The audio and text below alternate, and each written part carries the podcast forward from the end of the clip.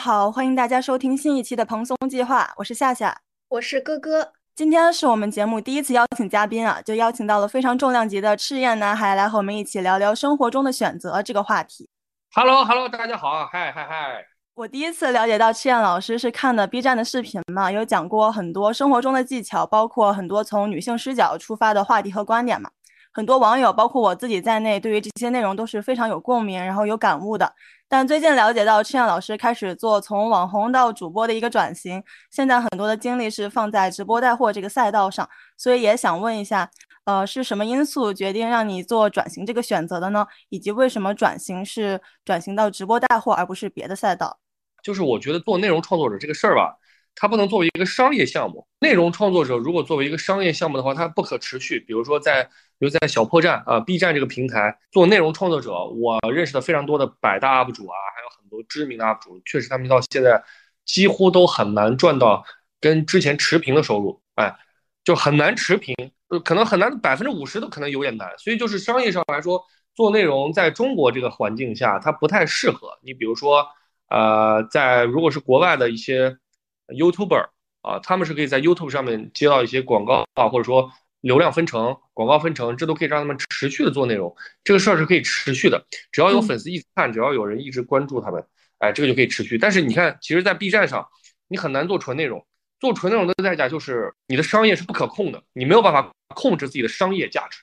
品牌主说你有商业价值你就有，品牌主说你没有就没有。所以其实这个东西很难。很难自己控制，但直播带货这件事儿是可以自己控制的，就是你流量在你自己手里，要卖什么货你自己说了算卖的好卖的不好都是你自己的努力，跟你自己的努力啊，跟你自己的这个内容有强相关，大家愿不愿意相信你，这都是给你自己控制的。所以这件事儿为什么要转型，就是我我要从一个不可控的状态变成一个可控的状态，我就是人生长期的追求，我要让自己人生变成可控的啊，这是主要的一个转换的因素。那你说我是不是非要做直播带货呢？也不一定。对吧？可控的方面有很多种，比如说我去开火锅店，我能不能可控，我自己选址，自己做菜，对吧？自己选厨师，自己搭团队，自己自己做装修，这个也是啊比较可控的，对吧？也可以啊。那你说我能不能开个服装店？也可以。但是为什么做直播带货？因为这个是目前我看下来效率最高的行业，仅此而已。哦，我看您的那个视频讲转型的，好像说还有一个原因是您更倾向于组建一个团队。哎，对我说实话，因为做内容这个东西，它不需要团队。说白了，你比如说那个影视飓风，对吧？影视飓风在 B 站，他做的非常不错，他是以团队的形式来做内容的。但是你看整个中国，放眼望去，以团队形式做内容的人，能持续提高自己商业价值，能持续变现的，其实不多，非常少，很少。你除了除了影视飓风，我想不到第二个了。还有吗？就是以团队形式做内容，还做的特别好。并且大家还熟知的，商业价值特别高的，你们还能想到谁？我就第一反应就是 Papi 酱那个团队，但是感觉呃商业价值也不一定特别稳定吧。我感觉还是直播带货可能会对 Papi 酱其实他已经脱离了内容创作者，他不是个内容创作者，Papi 酱是个老板，对吧？他是签了一大堆内容创作者，并并且他现在旗下有很多达人在做直播带货，做的非常好，给他公司赚了不少钱。而且他们也签了很多艺人，其实他们是一个经纪公司，是一个艺人经纪公司，这是他们的主体。所以我觉得，就是我现在想不到，除了影视飓风以外，还有哪个中国的内容创作者的团队活下来、活得特别好的，几乎没啥，不太有啊。呃，但是你说做直播、做商业、做带货、做品牌，这是需要强团队的，这是需要强运强运营的。活得好的公司有没有？一抓一大把，太多了，非常多。所以你看，这个趋势很明显。你你要做团队，你要做商业价值，要做呃长长期持续可复制的商业商业模式，那就是直播带货。我觉得这个是我能接触到的，目前就是我做起来最方便、最简单，并且我觉得也是最接近的一个行业。嗯，那赤焰老师，您觉得现在这种带团队的工作状态是您理想的吗？呃，怎么说呢？我觉得它不是我理想的工作状态。其实我理想的工作状态就是一个人待在家里，然后打开电脑。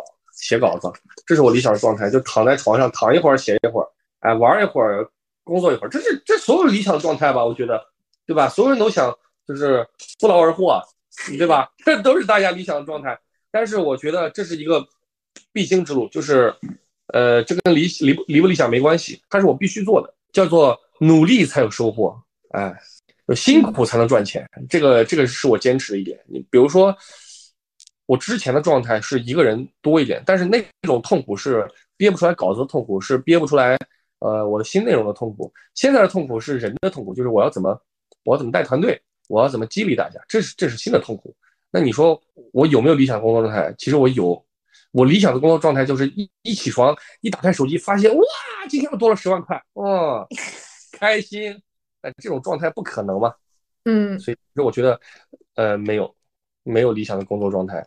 嗯，那您之前在各大平台粉丝数已经做到基本上百万级别了，那您现在转型做这个直播带货，是不是意味着放弃了一部分粉丝？会惋惜这些流失了部分粉丝吗？其实不太会啊，我觉得就是，如果我我现在是个小学生嘛，然后我跟我同学说，咱俩是一辈子的好朋友，我们一定要一辈子都在一起。对吧？大家都许下过类似的诺言，那你说是不是？到了初中，你别说到初中了，嗯，到小学六年级，两个人就彼此分开，就绝交了，或者也不是绝交了，就渐渐不联系了，很正常啊。比如说有些粉丝说我取关了，我要跟你绝交了，他其实就很怎么说呢？他他那种心态是那种有点像小朋友，呃，离开你之后呢，还要还要说一下我我要跟你绝交，我不跟你好了，就这种嘛。其实我不太在意，我不太在意那种默默取关我的人也有。默默的没取关我不看我的人也有，但是总有新的人要来看我嘛，总有新的人会认识我嘛，所以我觉得人生就是一个流动的过程，就是一辆列车，有的人上去，有的人下来，这很正常，我倒不太在意这些。对您来说就是一个阶段性的事情，因为我看您的那个个人介绍写的是关注我，您将见证一个网红的崛起，就大家可能会觉得一直看您的视频就有一种陪伴感。所以到最后您转型的时候，会有一些心理上的落差。其实我觉得再过几个月，再看我的时候，就另外一个状态，从一个网红变成一个老板，变成个创创业者，变成个企业家，可能这个过程会很漫长，比如说三五年啊、十年啊，但是没有人会关注我这么久。他只是在某一个瞬间看到了我的某个瞬间的某一句话，然后觉得，哎呦我操，你说的真对呀，然后关注我了。对吧？但是后来又又因为我的某些话或者我的某某些行为，他又不喜欢我了。其实他喜欢的是他自己，哎，他喜欢的是他自己的那个反射。他觉得这句话说到我的心坎里了，他说的正是我想的，他说的正是我需要的。其实他永远是在看自己观点的一种归属感吗？哎，对，就是照镜子嘛。嗯，有一天发现他这个镜子变了，他照不出来自己了，看不到自己了，就取关了，很正常。我不会觉得这个什么，嗯，呃，做网红到做老板这个过程中，您会有一个赌的心理吗？因为不一定就是做老板一定比做网红更成功、更容易变现。人生就是一场豪赌啊，对不对？那你说我不赌，比如说我我小时候从兰州长大的啊，兰州那个城市你们可能不知道，GDP 全国倒数前几的一个城市，然后也没啥钱，呃，身边的人、身边的同学呢，有大志向的也不太多。我当时就从兰州离开，上了大学，后来去了北京，又从北京到了杭州。我每一步都没有确定的，就是我每一步都不知道我确定能能拿到的结果是啥，我不知道，我只知道大概的方向是对的就可以了。那你说这叫不叫赌？其实不叫赌。那你说这是不是赌？它也是赌。知道最不赌的生活是什么吗？就是父母常说的那种，你去考个公务员，拿个铁饭碗，这赌不赌？这其实也算赌了。到现在来说，因为公务员现在也开始。要被辞退了，公务员也开始有 KPI 了，以前是没有的，对吧？以前大家觉得铁饭碗这东西不赌，我觉得现在没有赌不赌，人生我几乎没有见过一任何一个人在某一家公司待了超过十年的，这种人以前有啊，八零后很多，七零后更多，九零后一个都没见到。我觉得这不叫赌，这这是以变化，以人的变化来应对这个世世界的不确定性，这不叫赌，这其实是一种确定性，以自身的变化来应对不确定性，其实是一种确定性，这不叫赌。很多人带着不赌的心态说：“哎呀，我一定要 在一个地方稳扎稳打干个十年，这种这叫赌啊，这叫豪赌啊。”对，用自己的年，用自己的青春去赌。哎，以不变应万变叫赌，而以变化应对万变，这不叫赌。我是这样想的，就是感觉您一定要进入一个稳定的地方，然后经历一个稳定的时期，就您可能很难再逃脱出来，这个可能是您的赌。对啊，我觉得这个，你比如说有些人就说，哎呀，我我就要怎么怎么着，我就一定要怎么怎么着，这叫赌啊。你比如说，你很难确定，你很难，你很难决定你自己的人生未来是怎么走的，不，你很难决定的。这个时代变化太快了。我问你，我今天说我要开一个什么样的公司？我要开一个啊，这个这个，比如说啊，我今天要开一个广告公司，我要招一大堆写文案的人，帮我来写最好的文案，我要给最好的品牌主贡献最棒的文案，做世界上最棒的广告。然后明天出现一个 AI 软件，它替代你公司所有那些没有什么大才华的文案，替换你没有什么大雄才战略的那些广告的策划，你被一个软件给替代，那你说有什么必要去想那么远的事儿呢？其实没有必要，对吧？你今天这时代变化太快了，这不是一百年前，对吧？一百年前你是可以在一个工厂干到死的，现在不可能，一年之间 AI 公司如那个雨后春笋一样出来啊！我们我们去年，比如说去年二零二二年的时候，你哪知道你可以跟一个软件对话，而且那个人说话跟人一模一样，没有任何区别，给你回答各种各样的问题。你去年你敢想吗？但是今年已经全都是现实了，所以你说现在这个时代变化的快不快？非常快，你只能变得比它更快才可以。就是随时要保证自己还有选择的机会和时间，这个其实才是确定的。迎接变化的心态，这个很重要啊！迎接变化的心态，我觉得这是这个世界上目前看下来最有最宝贵的一种价值。嗯，好，那下一个问题了，就是创作题材，您平时是如何选择的呢？呃，要迎合热点吗？就是如何平衡热点和自己的兴趣点，或者是说表达欲呢？迎合热点是每个网红都应该做的，这是他们的工作，这是我们的工作之一。你不迎合热点的话，你怎么去获得大的流量呢？你怎么让别人关注到你呢？对吧？这是我们获取流量的一个手段。我觉得这个无可厚非。当然，大部分时间还是以内心想最想说的话为主吧。就是你最想说什么，你告诉大家，你最你最深的感触，你告诉大家才可以。呃，如果说的都是我不想说的，聊的都是我不相信的，我不爱聊的，那大家也不会关注我，我也不会获得这么多的关注。所以其实还是。一边遵循自己的内心，一边一边遵循商业的规律嘛，这两个是不冲突的。嗯，明白，就是从热点里面选择自己感兴趣能讲的点。下一个问题是，就是您从小到大，不管是在生活中还是工作中，有没有做过什么后悔的事儿？就是现在想起来，就觉得当时如果选择另一个就会比较好。没有，为什么这么说呢？后悔是一定会后悔的啊，但是你不能说你还琢磨这事儿。你说我有没有后悔过？有有哪些瞬间后悔过？那肯定有非常多，一大堆。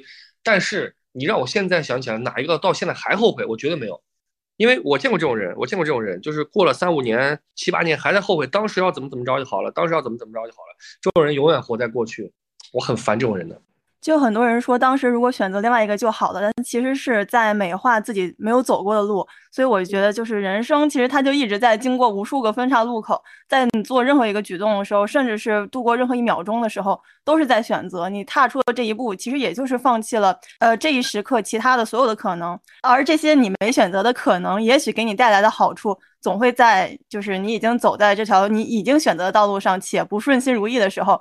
才会想起来说，如果我当时做了另外一个选择，可能会更好。就是这种人，嗯，其实就有一点事后诸葛亮的感觉。这是一种认知问题，什么意思呢？就比如说，经常后悔的人，他会觉得他是活在一种时间枷锁里，一个时间的监狱里面。什么什么意思？你比如说，我如果经常回望过去的话，啊，你相当于过去你经历了不好的事情，对吧？很多人他是这样瞻前顾后，活得很痛苦。你比如说，你知道你要面临一个困难了，对吧？然后你为那个困难而苦恼。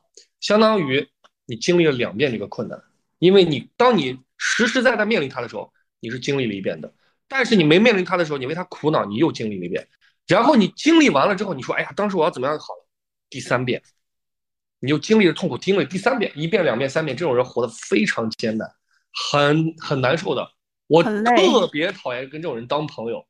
他只要说：“哎呀，我三年前要是做直播带货就好了。”哎呀，我三年前要是当网红，我现在一定几百万粉丝。我一听到这种话，我就觉得这种人绝对不能当朋友，他妈太恐怖了，啊，简直就是恐怖分子，太恐怖了。对他活在时间的监狱里，嗯。而且这种其实也就是给自己找借口，就说明可能只是因为现在过得不太顺心如意而已。哎，对，给自己找借口。其实他到现，他其实现在还有很多选择也没做嘛。过了三年以后又后悔了，对吧？对，就可能比如说你选了 A，然后多年以后你觉得如果当时选 B 就好了，但其实就你自己在做出这个选择，至今这个过程中你没有做好，你对自己的表现不满意，但是你却非要怪在了当年选了 A 上面。哎，对，你看很多人就这种人，尤其啊，我跟你说，你你们女孩子听到男生说这种话，要远离他，很恐怖的。这种人一定会跟你结婚之后跟你说一句话：当年我要是没有那么早跟你结婚，没有那么早跟你生孩子，我现在一定活得比现在好。啊，这种人就绝对会说这种话，他妈很恐怖的。所以这种人一定一不要当朋友，二不要当恋人，不对，是一不要当恋人，二不要当朋友，三都话都不要跟他讲，微信都把他拉黑删除，太恐怖。这种人真的是世界上最恐怖的人。fuck，OK，OK，啊，所以总结一下，就是所有的现在的这种对当年选择的后悔，其实是在谴责过去的自己，同时又用自己过去的这个选择来惩罚现在的这个自己。哎，是是是是是是是，说的非常对。所以就是说，做一件事情，它最重要的是开始，之后怎么做其实都是其次的。而且其实就是你当年做出的那个选择，网上不是有句话吗？说你当时做的那个选择，已经是依靠你当时的认知能做出来的最优选择了。啊，对对，确实啊，真的，人的认知是不断提升的嘛。你不能说你五年以后你已经成长成一个很厉害的人了，呃，至少比当时厉害多了。然后你说，哎，我当年怎么怎么，你不可能有别的选择。当年那个选择就是你当当时认知范围内能做的最好的。你说这个话很对。是的，而且我觉得，就是对于现在的生活的满意程度，其实是取决于自身的能力加上选择的。虽然选择是非常重要的，但它没有办法成为解释你生活的全部理由。对对是，嗯，呃，下一个问题就是刚刚也提到的，人生的不同阶段，随着眼界和学识的变化，呃，想法也会不同嘛，会做出不同的选择。但如果你带着现在的记忆和认知回到刚刚开始做自媒体的时候，会做出什么样不同的决定吗？我可能会更偏向商业化吧，嗯，可能更没有那么纯粹的做非常非常纯粹的内容，可能会偏向商业化一点点，去多输出一些关于购物的、关于产品的、关于商业的东西，啊，嗯，这是唯一的变化，其他应该不太会有。就您一直提到商业化这个事情，就是是您如果一开始就选择做比较商业化的话，它可能会给您带来更多创作上的动力，是吗？也不是，会缓解我。现在经济上的一些压力，嗯，你比如说我现我现在没有说生活上经济上有太多压力啊，就是吃饭啊啊坐车啊这种就都还好，但是会导致我的商业化进程会变慢。你比如说现在很多人取关我或者说不喜欢看我了，就是因为我不出以前的内容了嘛。但是其实他们不知道的一点，他们很难感受到我的感受，就是当你六七个月、七八个月已经没有收入，或者说。比之前的收入少了十分之九的那种心境和状态，其实他们体会不到的啊。大部分人是没有这种大起和大落的。我是大起过啊，但是我落的也很大啊。很多我身边的同行，呃，一些网红啊、UP 主啊，他们其实也经历过这些大起大落。其实他们比我还痛苦，因为他们连选择都没有，只能继续做那种，硬着头皮做，没钱也得做。因为其他行业他们做不了。第一，他们没有工作过，没上过班；第二，他们没有组织团队、组织架构的经验和精力。第三，他们也不知道怎么管理，也不知道哪个行业自己可以做，也没有足够的勇气去重新开始，从头再来，对吧？这几个东西都没有，就是一能力不足，第二心态不好，第三比较迷茫，他的能力范围只能做他力所能及的事情。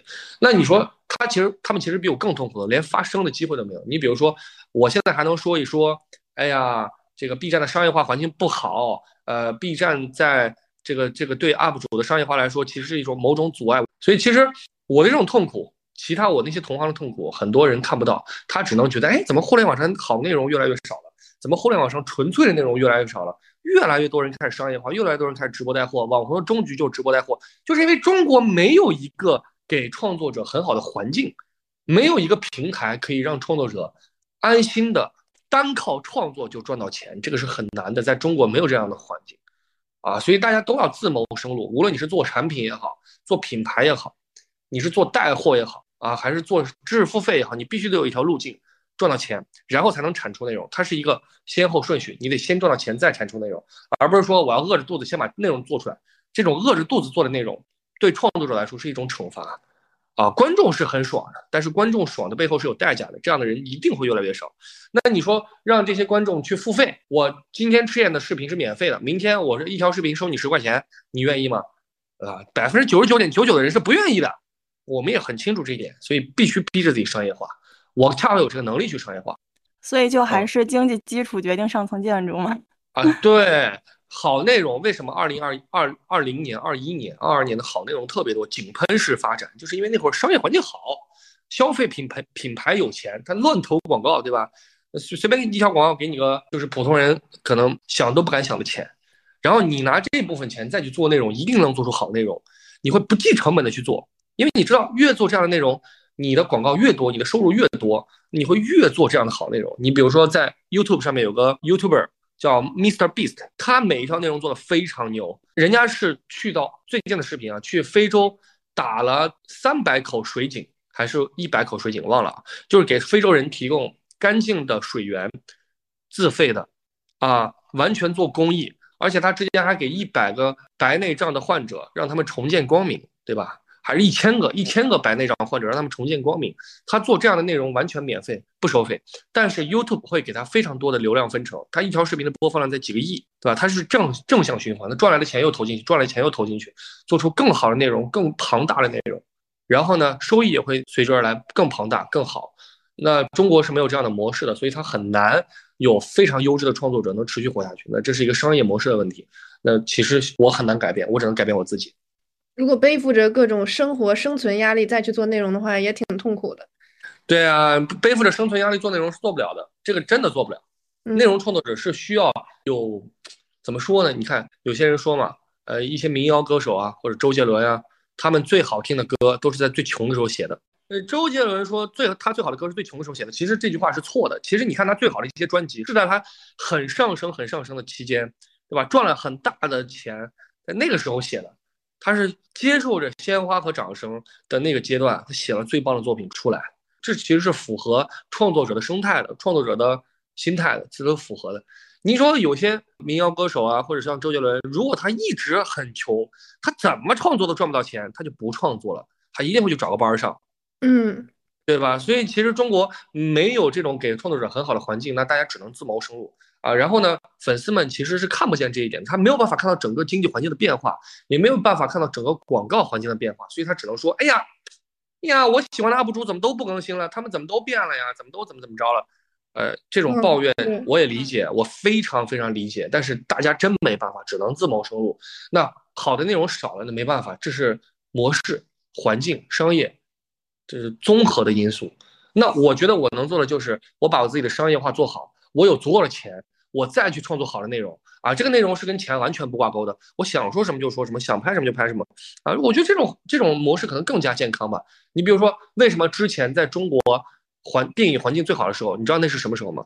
中国电影环境最好的时候就是煤矿业最发达的时候，因为那时候煤老板钱贼多，他根本不管你我投一个电影要赚多少钱，他就投自己开心。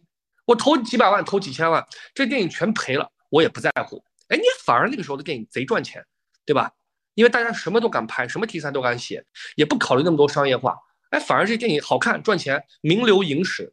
你看现在所有的这些投资者都要看一个电影的回报率，都要看这电影能不能赚钱，反而束手束脚。你会发现近些年来的好电影真的很少很少，对吧？除非商业化运作能力特别强的导演可以做到，比如说郭帆，啊，其实郭帆是一个管理能力比导演能力强太多的人，他是一个开公司的好手，他是一个管理天才。他可以把各行各业不同种类的知识工作者、内容创作者全部聚在一起为他干活。他能空口画大饼啊，赛博妲己嘛，不是说他对吧？因为郭帆是个管理能力非常强的人，这只有这种人在今天的商业环境下才能存活下来啊。光有创作能力是不行的，管理能力、经营能力、融资能力，这都是得综合起来的。所以没有办法，必须当一个六边形战士。所以这是这是我选择的一个选择，现在以这样的方式来。把自己商业化的一条最佳的路径，就是感觉内容创作者真的是需要，起码是被滋养到，然后才能生长出来好的东西。对对，就是因为如果没有办法给自己商业化的话，真的很难一直靠热情坚持下去的。嗯，然后下一个问题就是，对于内容创作者而言，经常听到的一句话就是说，被误解是表达者的宿命嘛？但我认为被误解它可以是宿命，但不应该是常态。但是现实现在就是很多时候，当你想解释或者澄清自己表达的内容的时候，总有人不愿意相信。这种情况，你是会尽最大程度的努力去让你的内容接收者理解你自己的本意呢，还是呃我自己就是负责表达，看到这个信息的人随他们的思维发散，怎么想都行啊？我觉得分两种情况，第一是误解的特别严重，你肯定要出来解释一下，对吧？比如说你误误解的非常非常严重了啊，你出来解释一下，我觉得这个是有必要的，因为这要维护你自己的声誉嘛。但你比如说五五开啊，有一半人是那么理解的，一半人是这么理解的，或者六四开，我觉得都不需要解释，因为每个人看到的东西都不一样。你比如说我前段时间说了一个呃商业模式，非常简单，就是我之前接触了一个卖圣诞树的供应商，这个供应商呢从丹麦把那些诺贝松啊那些松树切过来，切到中国来，他自己给我们的零售价是一百八十八块钱，一百八十八块钱一棵树，还包邮，其实非常便宜的价格。我们在网上搜寻了大量的花店。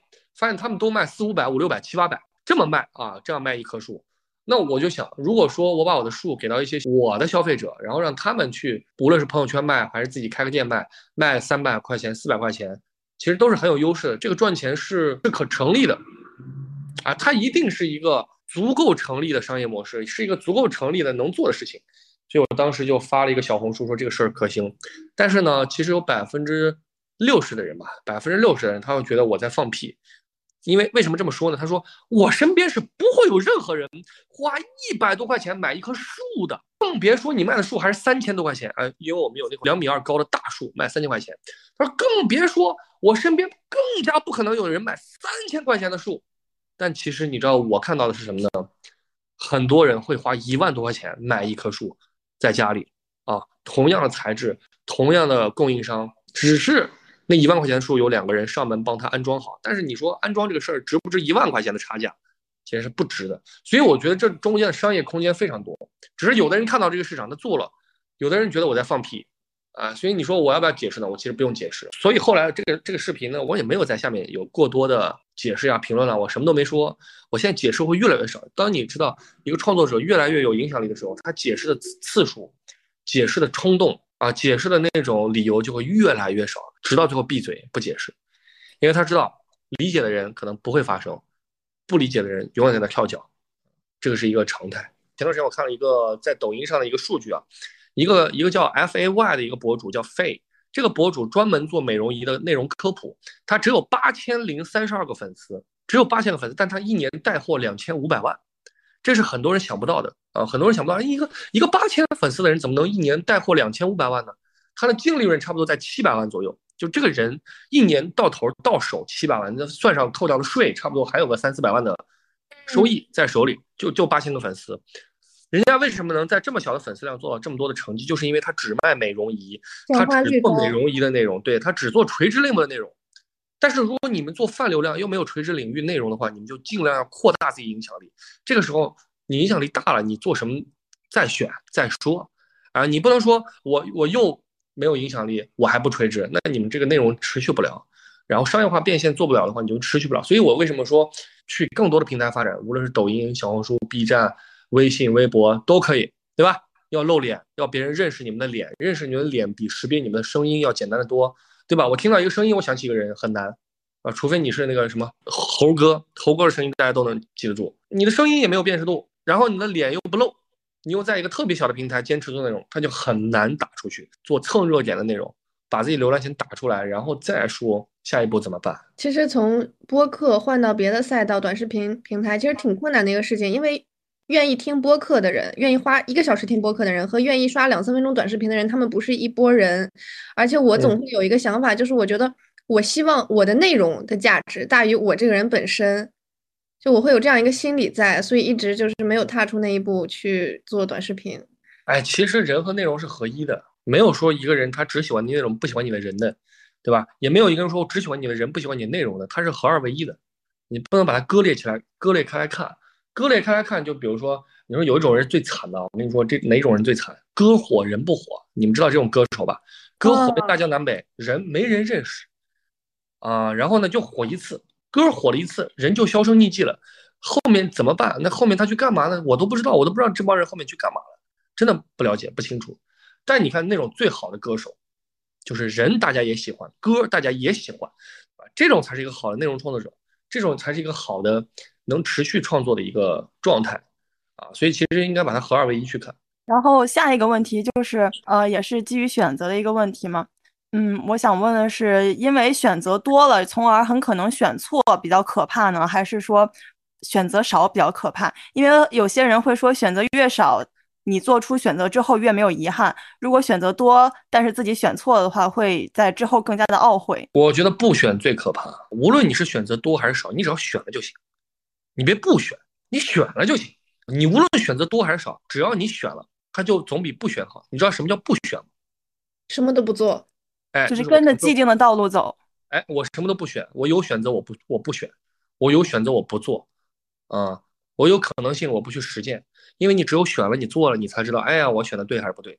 很多人生活在想象中，没有生活在实践中。什么叫生活在想象中？叫做我也不知道选了怎么样，但我总感觉我要做了这个事儿啊，我一定能给他做火做爆，我一定能给他做的就牛逼炸裂。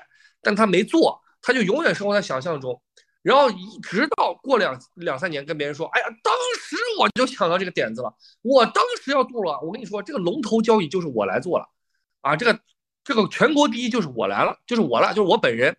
啊，很多人会这么说，李佳琦带货之前我就在干电商了，但是我没，对吧？如果我当时坚持下来，我就是一哥，而不是他了，对吧？很多人会有这样的想法，所以我觉得他们就是没选，没选之后就容易后悔，哎，就容易开始吹牛逼。对，就是这种吃不到葡萄又说葡萄酸的人，我会觉得真正有力量的放弃，就是你本来就有能力拥有，但是你选择了放弃，那你很牛逼。就比如说你拥有了一个很牛的 offer，但是你不去。这种是真正的放弃，而不是你怕得不到，怕白付出努力，所以就不做，告诉自己啊，我看不上这个学校，然后我放弃了，因为我不想要，所以我选择躺平。我觉得这才是最糟糕的人生。是的，是的，尤其大学生会有这样的心态，你知道吧？这种很恐怖的，因为现在大家生活环境太好了。八零后生活环境非常恶劣，九零后也比较恶劣，呃，零零后呢，生活环境非常的优越。优渥，那至少不会为了吃喝发愁，也不会为了说真的会露宿街头这种这种问题发愁，对吧？七零八零后是真的会为这种问题发愁的，九零后也会为了生计而发愁。其实零零后很少会说，我我我今天能饿死，那几乎没有。都但六零后七零后，他们真的会为这种问题发愁，所以他们的忧患意识更强烈。但是零零后就属于怎么说呢？选择有点过于多了，然后世界发展速度有点过于快了，他们感觉有点跟不上了。啊，或者今天选了这个，明天就会后悔；明天选了那个，后天又会后悔。但其实我觉得这种心态不可取，应该是先选了再说，对吧？像你说的一样，先拿到 offer 我不去，对吧？我拿了 offer 我不去，这是我叫我叫叫做我选择了放弃，而不是说我连申请都没申请，但是我说我不去，这不叫选择放弃，这叫逃避。对，其实就是基于刚刚那个问题嘛。我最近也是毕业季嘛，面临的一个准备就业的一个情况。我现在就是面临一个很两难的处境，一个是我现在正在做一个转正的实习。如果我要是为了转正很认真的做这份实习的话，我就要需要保持全勤，然后就没有时间去找别的工作。我感觉这就是放弃了别的可能了。但如果我在这家公司，呃，耗着，然后又经常请假去找别的工作的话，我又很害怕影响上级对我一些考核评价呀，所以就比较两难。我也不知道应该做一个什么样的选择，能尽量的让自己之后不太会后悔。呃，你没有这种选择，先选了再说，选一个，然后埋头去做，这是你需要做的。你需要做的是调整心态，而不是说，哎，我选那个也不行，选这个也不行。你选，你需要做的是调整心态。然后呢，盲选，随便选，你随便怎么选都可以。你选择留下也行，你选择去找工作也行。你只要选了就别后悔，然后埋头去做，不要再想，哎呀，如果我当时怎么怎么样，就你不要有这种心态就可以了。这是你最需要调整的。你就像我，我选了直播带货，我再也没想过，哎呀，我当时要没选直播带货，怎么怎么着呢？哎，我我当时要是怎么，我从来不这么想。我只要选了，我就选了，我就不会再想我我要是没选会怎么样。啊，这是一个心态问题，就是你要学着做一个鸵鸟。就是我现在的选择，主要是选择一个好心态，并不是说一定是哪一个呃状况是我以后最容易满意的。你现在也就二十来岁嘛，对吧？你现在的选择对你十年以后的人生没有任何本质上的区别。哦，有道理，没有任何本质上的区别。你现在无论是选择这个工作，还是那个工作，还是怎么怎么着，十年以后你回头看，你会觉得现在纠结特别愚蠢。啊，当然，我不是说你愚蠢，就是说你你成长之后，你会觉得自己特这种选择，这种心态非常愚蠢。怎么选都行，随便选无所谓，就选，先选了再说。我感觉你做不出选择，犹豫的一个可能根本的原因就是既想要又想要。你既想能拿到这个转正的机会，又想你还能拿到别的 offer，然后到时候你再去选，你就觉得你是很舒适的一个选择了。但是其实你反而会在这个过程中犹豫、纠结、内耗。你不而且会浪费很多的心智。主要还有一个更牛逼的办法。都选，对吧？你又要转正，又去找工作，不就好了吗？然后你跟你编各种理由跟你老板嘛，对吧？然后你把他哄开心一点喽。哎，我现在就是正在实施的就是这个，就是我经常骗他说，我说学校有什么什么事儿，然后请假，然后就其实我去面试了。对啊，你就骗他嘛，然后你给他买买奶茶，对不对？哄哄他开心一点，然后周末送点小礼物。哎，很多方法的，职场打工人嘛，你想办法哄他开心就好了。情商高比啥都重要。对，你就不要再想着，哎呀，我怎么怎么着了？我跟你说啊，你讨人喜欢这个比啥都重要。而且你是个实习生，实习生人家不会对你有太过分的要求的，哦，确实这点倒是，对吧？你你这个纠结属于完全自找苦吃。确实，我就改变一下我这个心态，感觉就会轻松很多。啊，那接下来的一部分是对于您生活中一些习惯和爱好的一些快问快答。首先，第一个问题是出门社交或者宅家独处，您会选择哪一个？为什么呢？哎，出门社交，但是我说的社交不是无意义的啊，是有意义的，认识厉害的人，认识不同行业的牛逼人，这是我喜欢的。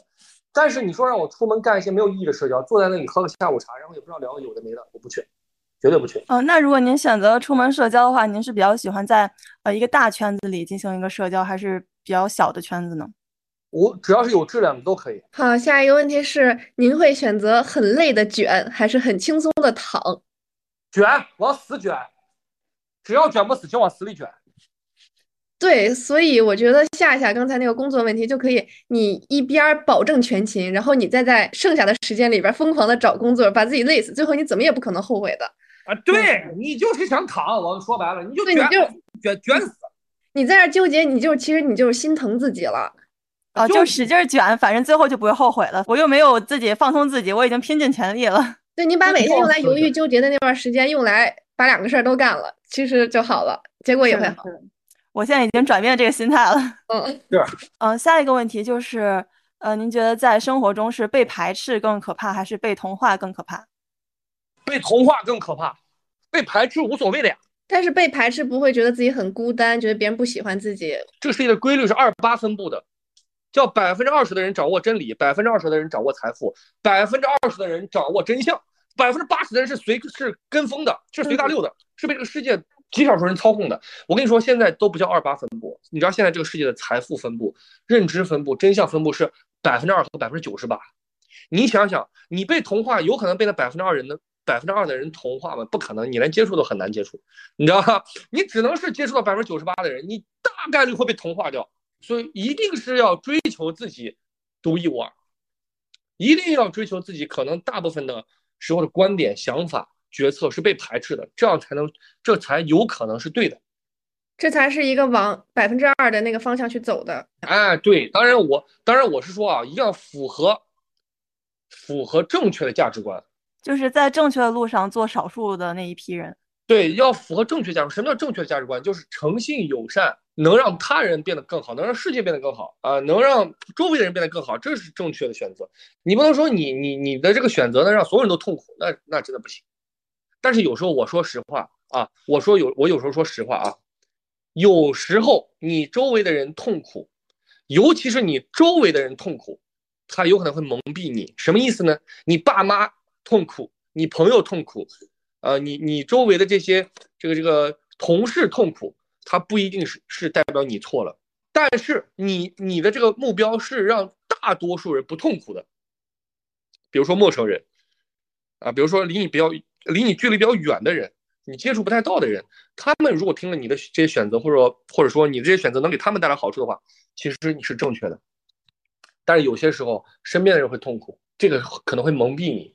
这个我举个例子吧，奥本海默这个科学家，当时要造核弹，啊，他让周围的科学家也蛮痛苦的，因为他的要求很高。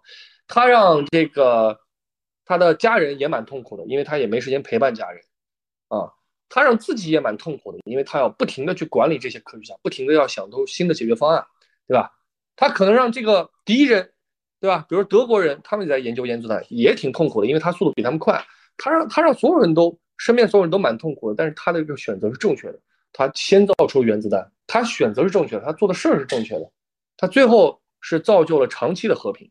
所以我觉得有些时候你眼光要放长远一点啊，而且他这个选择是百分之九十八的人可能都看不看不透的，他是那百分之二的人。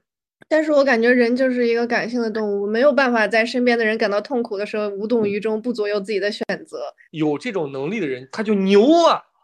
所以能成为那百分之二。哎，对，当然嗯，然后我们下一个问题就是，您愿意回到十五岁，还是去到五十岁？